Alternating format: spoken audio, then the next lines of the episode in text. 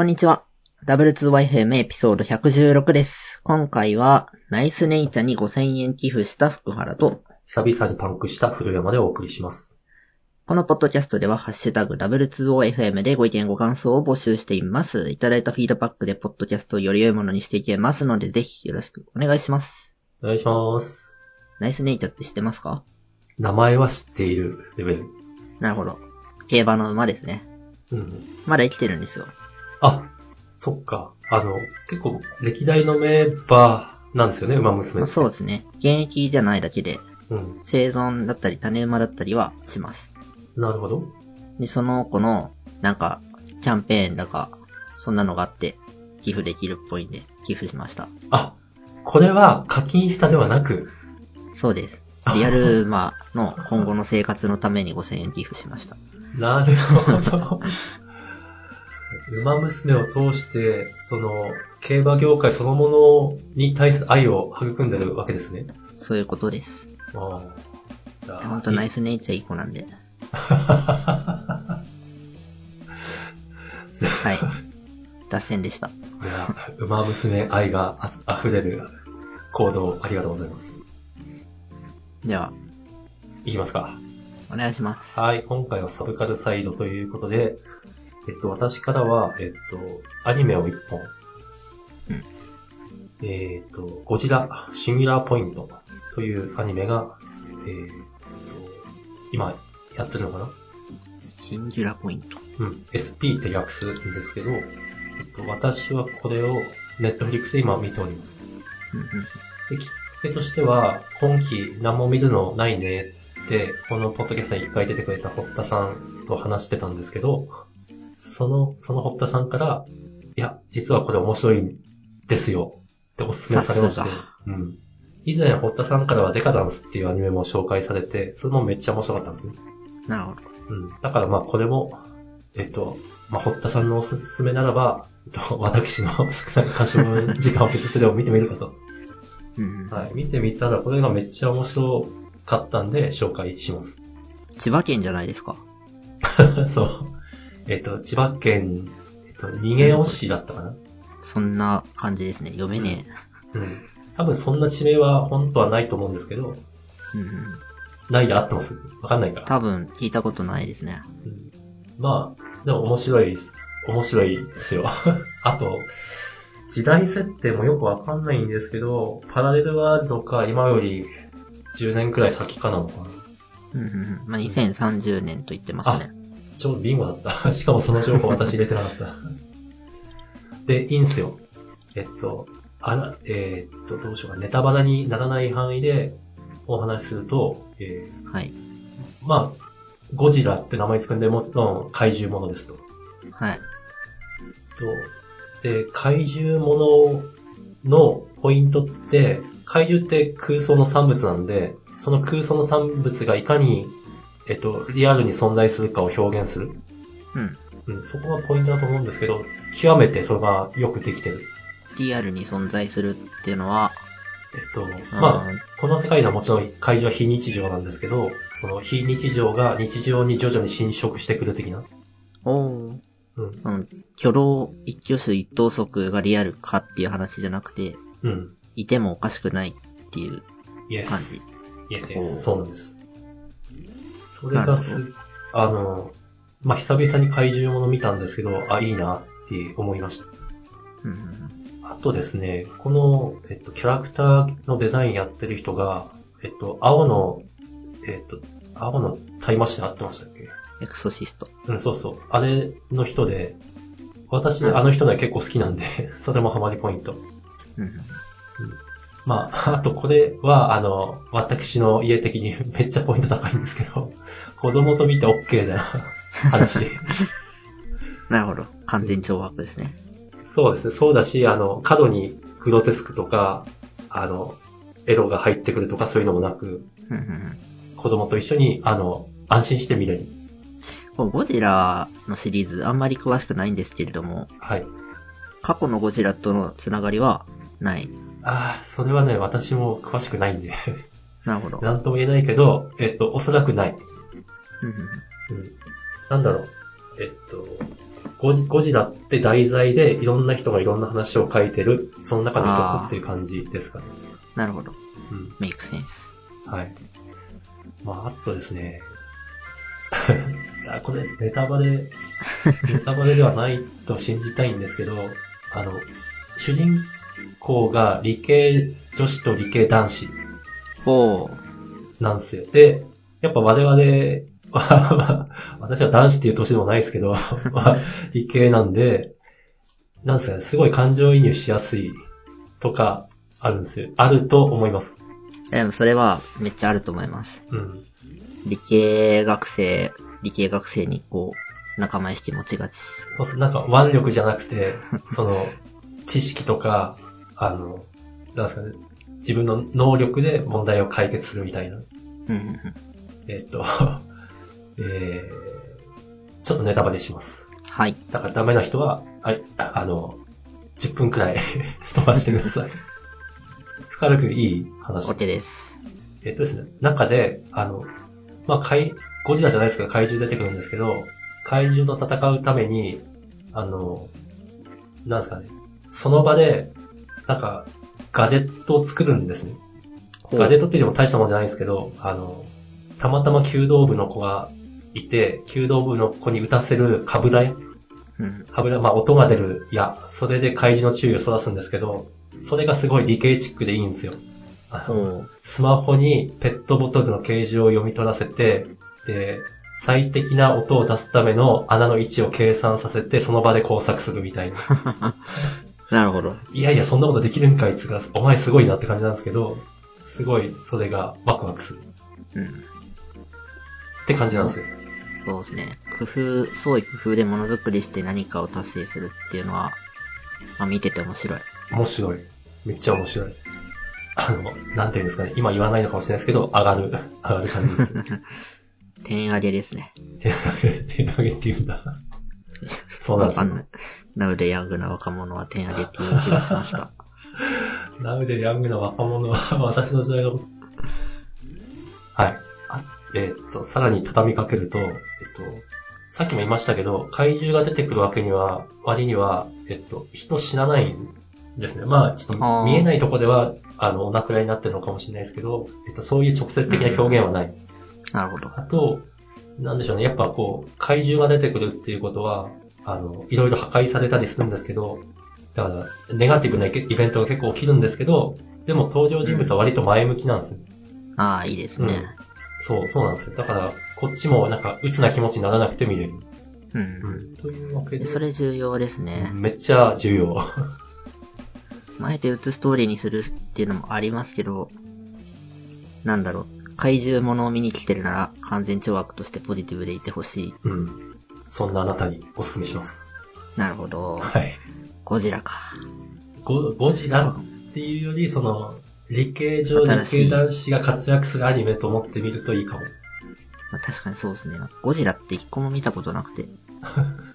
何もわかんねえわあの、とか思ってたシン・ゴジラもない。あ、見てないです。そっか。まあ、ゴジラじゃなくて、ただの怪獣が出てくる新しいアニメ。うん。そうそうそう。うん。1話、気になりますね1話見てみることをお勧めします。まやっと、リアニメストアにあったら見ます。あ、そっか、ネットフリックス、今契約してやめちゃったんですよあ そっか。うん。まあね、テレビで録画してもいいんだけど、最近の若者はテレビ持ってないことも多いから。雑ライト。そうね、ほんとそうなんだな。まあ、うちは、YouTube がテレビですよ。まあ、うちもね、あの、日朝のアニメとかがなければ、もう得意テレビなくていい感じではあるんですけど。あ確かにな。それは必要ですね。深くもいるんかい。なんかもし子供とかいて、日朝とか見るんだったらテレビでリアルタイムがいいですね、やっぱり。うんそれがなんか、ルーチンってにもなるし。休みの日に早く起きさせる理由。はい。まあ、なんか別に私はテレビを進めたいわけではないんですけど まああると、まあ違うな、子供いると、まあテレビはあると、劇的に子育てが楽になるかなと はい。はい。じゃあ次行きますか。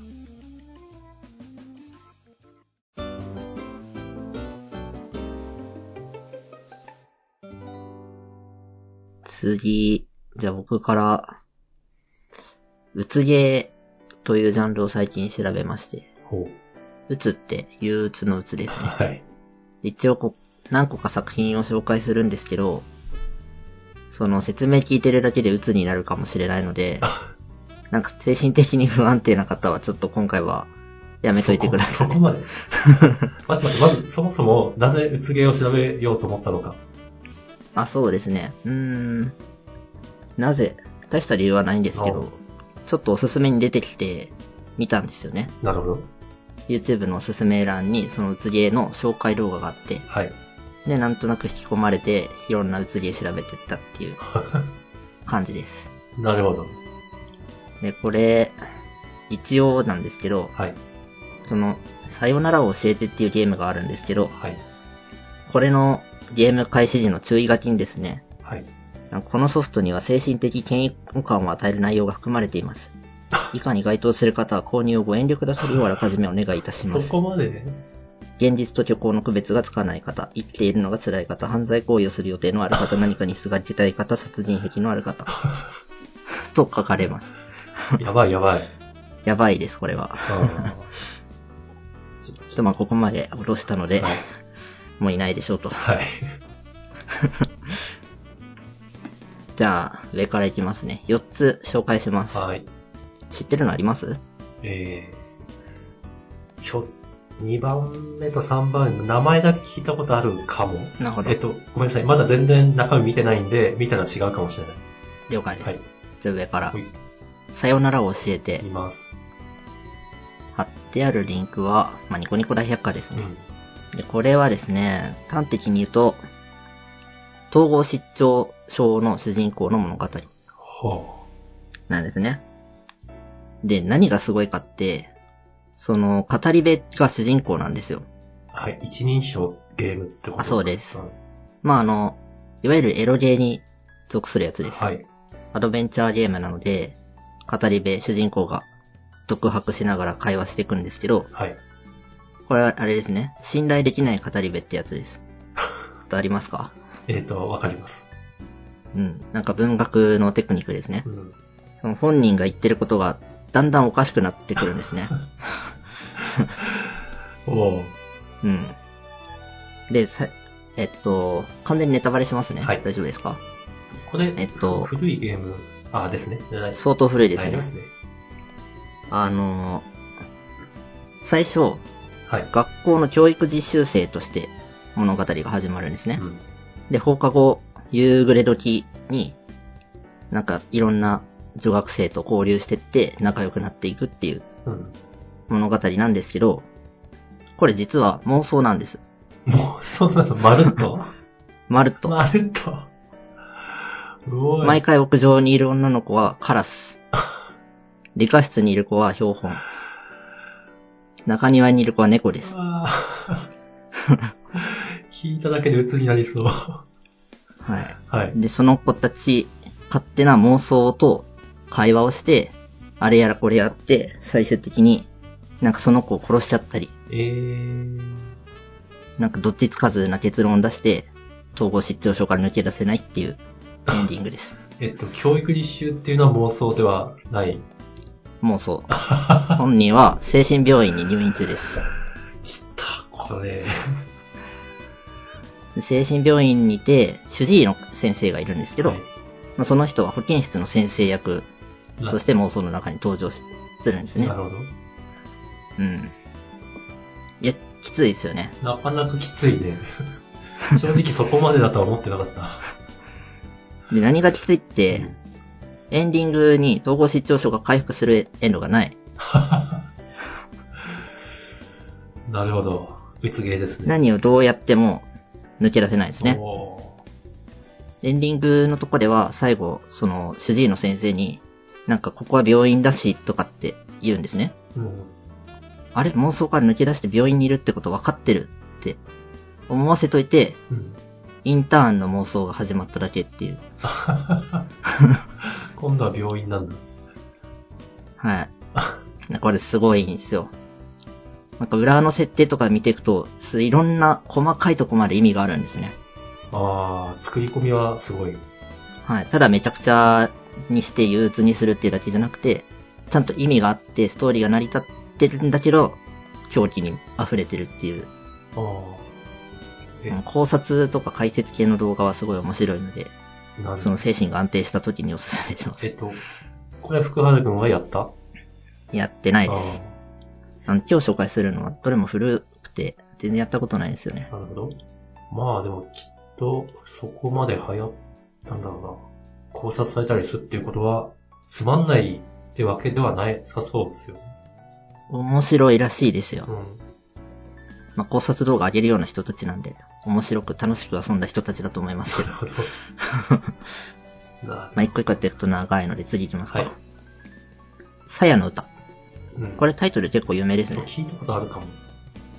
これは、主人公はですね、順風満帆な人生を歩んでいた医学部の男子生徒はい。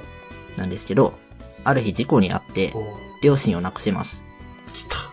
で、本人も事故に遭って生死の境を漂うんですけど、なんとか生還します。はい。で、ここまではまあ、よくある感じですけど、まあ、そうですね。その後遺症を患うんですね。おーどんな後遺症かっていうと、すべてが肉塊に見える後遺症。いや、それしんどい。人とか物だけじゃなくて家とか壁、地面まで全部肉塊。え椅子も肉塊、ベッドも肉塊、ご飯も肉塊。ー、ご飯も、やばいですねこれ CG が結構し ちゃんと肉塊で描かれてるんで、実際に遊んだらかなりきついなかなかですね。ですねえ。で、そんな中でう、ん一人の女の子が現れるんですね。はい。何もかもが肉た肉塊に見えるはずなのに、その子だけは、ちゃんと女の子の形をしている。ああ、女の子の形をしているというのであって、女の子かどうかわからない。見える。女の子だと知覚してる。うん。はい。で、その子と純愛の物語です。なるほど。これ、うろぶちさんじゃないですか。そうです。窓マギとか、有名ですね。そうですね。マジか。ちょっとやりたくなるな。で、あれ、やります？じゃあネタバレしないでおきますけど。えっと、言っただけできっとやらないと思う。で、これなんで、その女の子がサヤなんですけど、なんでサヤだけ、ちゃんと女の子に見えるのか。はい。これが、確信なんですけど、うん実はこの子は、うんどっかの誰かが黒魔術で召喚した悪魔の出来損ないみたいな存在なんですね。なるほど。で、召喚がうまくいってなくて、めちゃくちゃぐちゃぐちゃの体してるんですよ。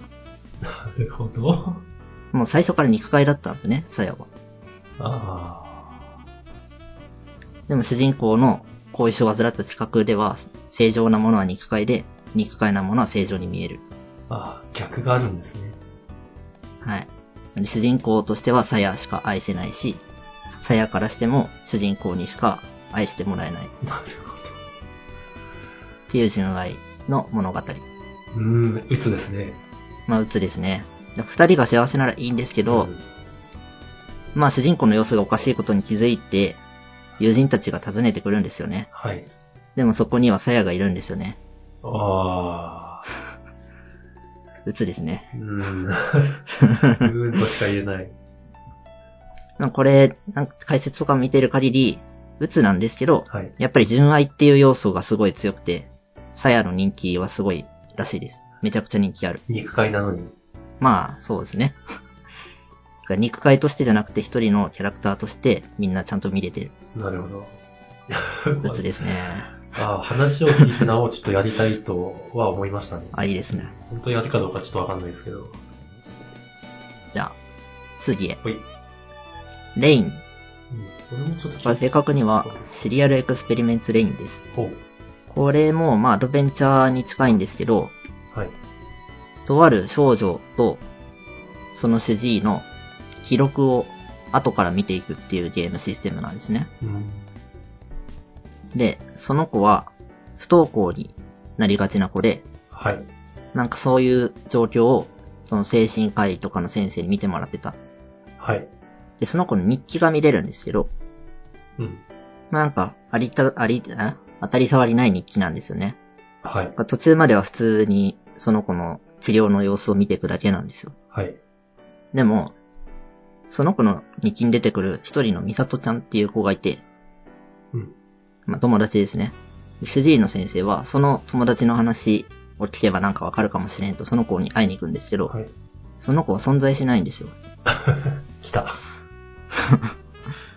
日記にありありと、本当にいたかのように書いてあるのに、誰も知らない子。うん。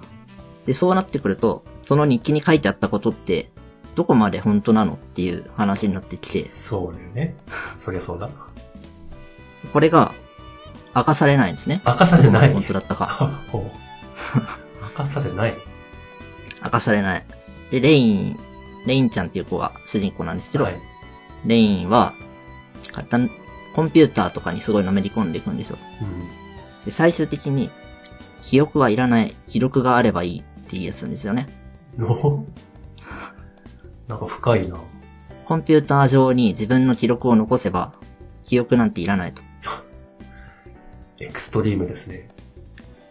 で、主治医の先生もこの子のカウンセリングをしていくうちに、この思想に取り憑かれて、二人とも自殺。おーい。重っ。重いね。でも人気があるんだ。そうですね。謎が謎のままで終わってるんですよね。うんそこがまた人気な点ですね。考察はかどるぜ、みたいな。そう。信頼できない語り部だったのに、うん。そのネタばらしがない。全くないのか。どうなんですかね。なんかやるやりたくなりますね。あ、アニ、アニメもあるのか。いや、ていうかゲームとアニメが。らしいですねうん、相互補完。へ同じ内容ではないです。ーもう時間がすいいですね。あ、そうですね。はい。じゃあ最後、ドキドキ文ゲーム。はい。これ、名前は鬱っぽくない。これはギャルゲーなんですけど、はい。普通のギャルゲーなんですね、最初は。はい。なんか、その、新しい部活の文芸部っていうところに美少女3、4人か、4人がいて、主人公そこに入ってイチャイチャするって話なんですけど、はい。これネタバレします。はい。どうぞ。幼馴染のヒロインがうつ病なんですよ。出た。でも、最初それは、主人公とか、プレイヤーには明かされなくて、うん。だんだん様子がおかしいことに気づくと。なるほど。で、文化祭当日に、その子が来なくて、部屋に起こしに行ったら、うん。首をつってた。ええー。さすがうつげまあちょっとすっ飛ばしてますけど。で、これだけだったらまあ、うつゲーで終わるんですけど、うんドキドキ文ゲームのやばいのはそこじゃなくて、そうじゃない。この首をつってるシーンを目撃して一周目終わるんですね。一瞬、それで一瞬終わる。はい。はい。で、その瞬、見た瞬間、エラーが発生しましたって出るんですよ。例外発生って画面に出て、ほなんか、トレースバックドットテキストの何行目を参照とか出るんですよ。で、勝手に強制終了されて、う。うん。2周目始めると、その自殺した子がいなかったことになってる世界が始まる。マジか。やばいですね。やばいっすね。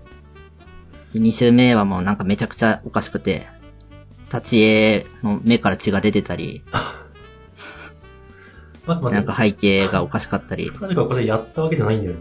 そうですね。でもこれは実況で全編通してみました。ああ、やっぱ実況か。ゲームというコンテンツの消費方法にやっぱ実況は、ありですね。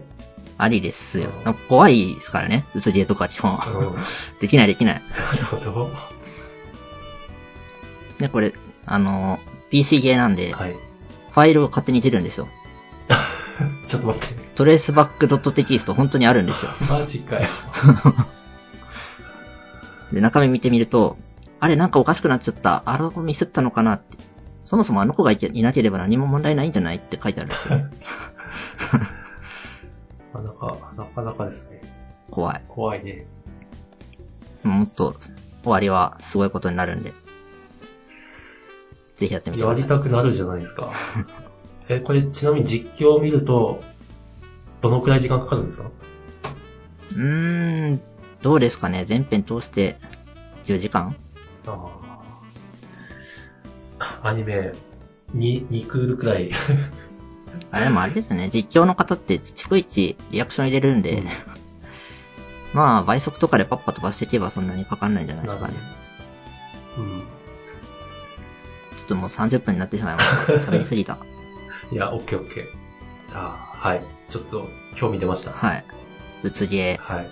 こうずっしりくる重さがいいですね。はい。以上。興味があったらぜひやってみてください。はい。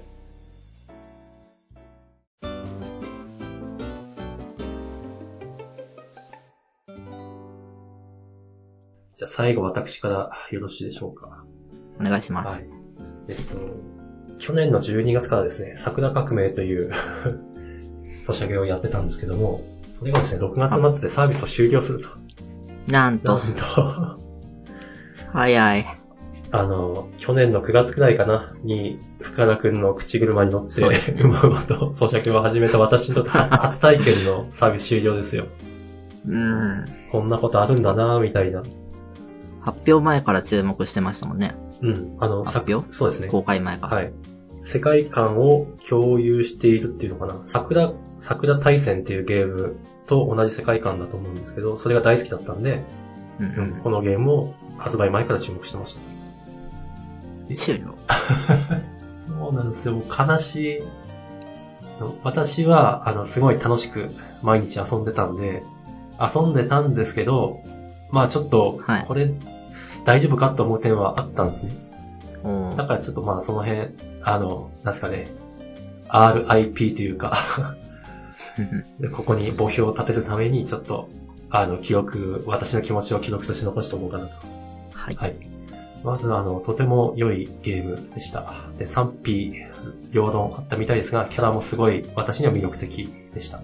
うんうんうんあの、ストーリーがすごいいいんですね。で、同じソシャゲとしてアークナイツっていうのをやってたんですけど、あれもめっちゃ面白いんですけど、ストーリー読んでると割と疲れるんですね。まあ、結構長いですそう、よね。長い。長えよと思いながら 読んでたんですまあ、けど。それはそれでいいことですけどね。そうですね。あの、だから、ボリュームがあるっていう意味ですごい良い。うん良いし、その世界にはまれる。うんあ、逐一ワイバーンに邪魔されるより全然いいと思いますね。あるんだそう。そう。でも、この桜革命は、なんださっき言ったあの、アドベンチャーゲームとかに近い感じで進んでいく感じですかね。う。うんん。だからすごいサクサクテンポいい感じです。なるほど。あとは、えーっと、なんですかね。これ日本各地を巡るんで、日本各地の、まあ、乙女と巡り合って、えっと、その人たちが戦ってる感じなんですけど、シナリオで巡るってそうですことです。でえっと、九州から始まって、九州、四国、中部、近畿と来たのかな？なるほど。なので、西日本なんですよ、舞台が。うんうんうん。まあ本来はこの後サービス続けば東日本とかそうだと思うんですけど、まあ近畿だったんですけども、なぜか、えっと、あの、私出身が山形なんですけども、えっと、山山形のご当地キャラっていうのはなんか、なんでか知らんけど先に実装されてたんですね。おーしかも、あレア度が一番高いみたいな。おーうんしかもなんか装備が、まあドリームキャストとか、セセガ系のゲームを装備してるっていう、これ、え、だ、誰向け？俺向け？みたいな。まさにですね。まあ、このキャラがなぜかかなり早い段階でお迎えできまして、そなるほどそれもモチベアップにつながってたかな。はい。というのが、まあ、良いところ、良いゲームでした。で、逆に、これ大丈夫だなの？っていうところが課金要素で、あの、まあ私そんなにソシャゲ知らないんですけど、やってるソシャゲには、あの、石石をまとめて買う機能以外に、パック売りうん。とか、あと、月額で、えっと、課金額は少ないけど、なんか、トータルで見ると結構お得みたいな。ありますね。あるよね、やっぱ。そう。あー、ありますねっていうのは、アークナイツのショップリストを思い出しながら言ってました。あなるほど。じゃあ、やっぱそういうのない、ないのかな、普通、普通か。パック、うん初回限定みたいなのはよくありますね。なるほど。うん、なんか初回だけ1万円でもらえる量が多いとか。ああ、日本のはそれが普通なのかな。馬娘とかそんな感じですあ、ね。それしかない。ちょっと今確認しますか。まあ、馬娘まんまと初回3回だけ安いんで 買いましたけどね。アークナイツめちゃくちゃパックありますよね。そう。でもやっぱあれ、なんだろうな、お金使う、落とさせようっていう、なんだろうな、には良いと思うんですよ。いや、わかります。うん僕もまんまと買いましたもん、あれは。うん何個何回か。やっぱ、1000円だけとか。そうそう、あと、あの、月パスっていうのかな。うんうん。なんか、1000円いかないくらいで、えっと、安いけど毎日ちょっとずつもらえるみたいな。なるほど。うん。えー、馬娘の課金はですね、はい。パックってのは1個ありますね。デイリージュエルパック。優勝ジュエル500個と無償ジュエル3 50個が30日間もらえる。980円。あ、でもそんなもんなんだ。まあそれ以外は普通に比例ですね。ああ、そうか。お俺、私がやってる他のソシャゲが基本、えっと、中国発？うんうん。だから、課金、課金させようっていうアグレッシブさがちょっと違うんですかね。まあそうかもしれないですね。絶対パックとかあった方がいいと思うんですよ。うん。うんそれは思う。なんか、ユーザーもお得に買えて嬉しいし。何より好きなゲームは課金したいですね。応援したいっていう層が一定層いるからイエ、スイエス。そうなんですよ。買えないってのは問題ですね。そうなんですよ。私も桜革命は応援したいから課金したかったんですけど、その意思をまとめてるしかなかったんで、あの、しかも、特にお得に、まあ、初回お得はありますけど、だから、なんだろうな。正直私はその石欲しいというよりは、もう桜革命終わってほしくないからちょっと応援したいっていうので一回買ったあくらいですね。なんかすごい積極的に課金したくなる気持ちではなかった。あ。石が欲しくないっていうのはなんか足りちゃってるというか。使う当てがないというか。そっか。いや、そこまでではないんですけど、難しいですね。